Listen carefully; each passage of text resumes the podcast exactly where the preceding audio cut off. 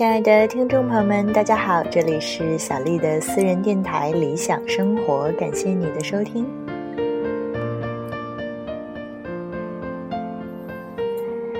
随着时间的流逝，文字书读的越来越多，听的故事越来越多，遇到的人越来越多，慢慢的你会发现自己的心境，还有自己喜欢的文字也会随着发生变化。那从 FM 二四二四零自己的自己更名为理想生活，从以前的喜欢读顾城的文字，一个人活着应该是自己。并且干净，一直到马良的坦白书，每个人做自己理想中的自己，一生只有一次机会。一直到慢慢的喜欢上舒国志的文字，喜欢上现在的蒋勋的文字，回归到生活的自然。好像之前的自己比较关注自己的内心，自己的发展。所以这个时候自己就被放大化了，好像在这个世界当中，自己才是宇宙的中心。那慢慢的，希望回归到一种更单纯、更自然的生活，好像从一个自我膨胀的阶段，发展到了一个自我收敛的阶段。好像慢慢的理解到，生活的真谛并不是实现自我，生活的真谛是把自己更好的融入到这个大宇宙、这个大自然当中，体验渺小的自己，体验自然的伟大。所以今天继续和大家分享蒋勋的文字，我们继续谈谈生活当中美学的体验。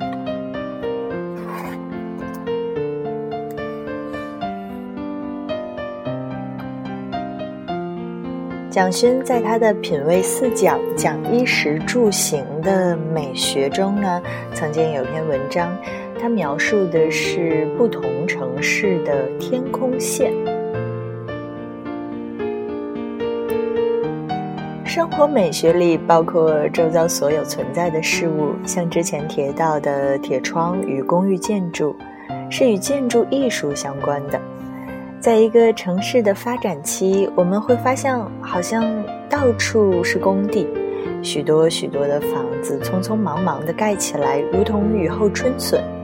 外来的朋友曾批评说：“为什么台湾的城市这么丑？为什么没有自己的风格？”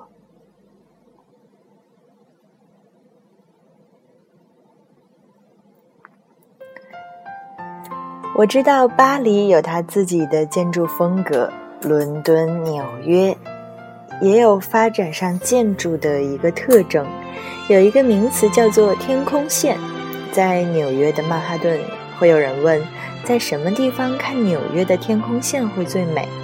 哈德逊河口那几座大楼的剪影是最美的。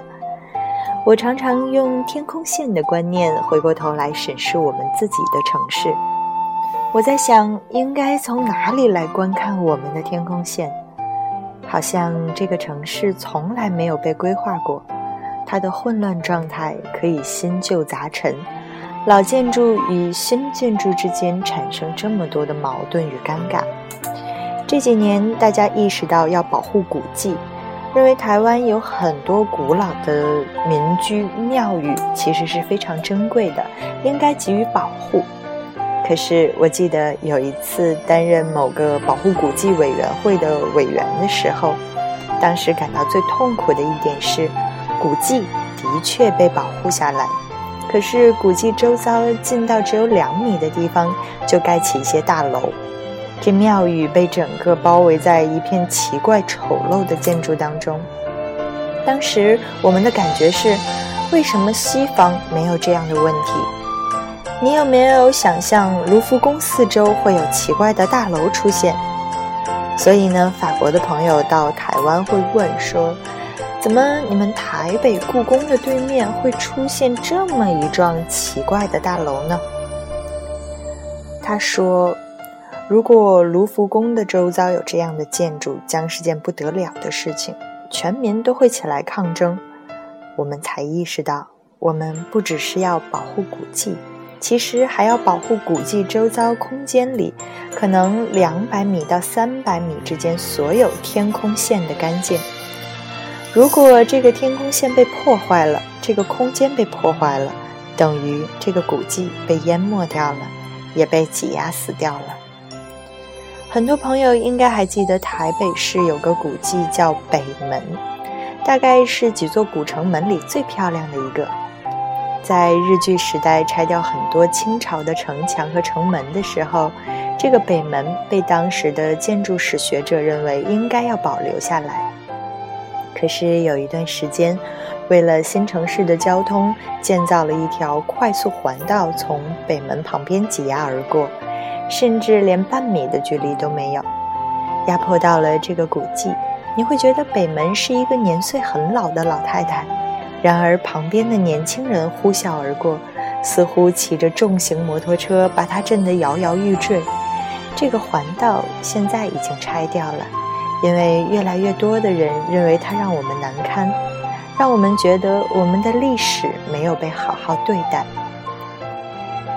所以，我相信生活美学的确是要回归到生活的周遭。相信很多朋友都会有类似的情况存在。不管在美浓、鹿港、新竹、台北，到处都有老房子。那这些老房子是怎样被对待的？我们过去有没有善待传统美学的正确、健康的态度？我们应该知道我们怎么对待前人。后人就会怎么对待我们？我的意思是，我们生活在一个城市里，一个市镇中，因为我们尊敬之前的历史和传统，以后的人才会尊敬我们留下来的东西。如果我们对所有过去人留下的东西都是如此的草率，如此的践踏，可以想象下一代人也会把我们留下来的东西随便的糟蹋。如此，这个地方就存留不下任何美的情感了。生活的美学是一种尊重，生活的美学是对过去旧有延续下来的秩序的一种尊重。如果这种尊重消失了，人活着再富有，也会对所拥有的东西没有安全感。所以，现在回到一个问题点。是不是生活在台湾的朋友非常缺乏安全感，才会用一道一道的防盗锁、一层一层的铁窗铁门把自己关起来呢？我们在害怕什么？这种安全感的缺乏，是因为社会上真的存在许多的盗窃、许多的不安全的威胁吗？还是说我们心理上已经对人根本不存在尊敬了？我们觉得所有人都可能是盗窃犯，这种防范使得大家心里处在一个不安全的状态。在这样的状态下，生活要谈美，恐怕是难上加难。我的意思是说，美应该是一种生命的从容，美应该是生命中一种悠闲，美应该是生命中的一种豁达。如果处处焦虑，不安全，美大概可能很难存在。我在生活美学这样的题目里跟大家谈的内容，可能是我们在吃什么样的食物，我们在穿什么样的衣服，我们所有的交通工具是如何去设计而和人产生情感关系的，我们住的房子是怎样被设计的，所谓的衣食住行。不过是人活着最基本的一些条件而已。可是我们知道，所有先进的国家，生活美学是实际在衣食住行当中体现出来的。在欧洲，一个传统城市的居民对食物的讲究是有品位的，对服装的讲究，价格不一定贵，可是要穿出个人的风格。我们知道，所有的交通工具在设计时考虑点都是跟人的空间感有关。所有当交通设计没有弄好的时候，人在都市中就变得匆忙与拥挤。当然，更重要的还有居住的空间，所以城市的美学才会如此清楚地展现在我们面前。我们试试看，把生活美学拉近到衣食住行。开始实际改善这四个层次。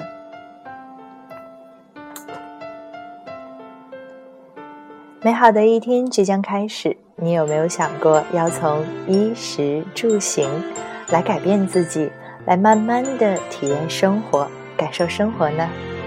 好了，这里是小丽的私人电台《理想生活》，感谢你的收听，我们下期再见。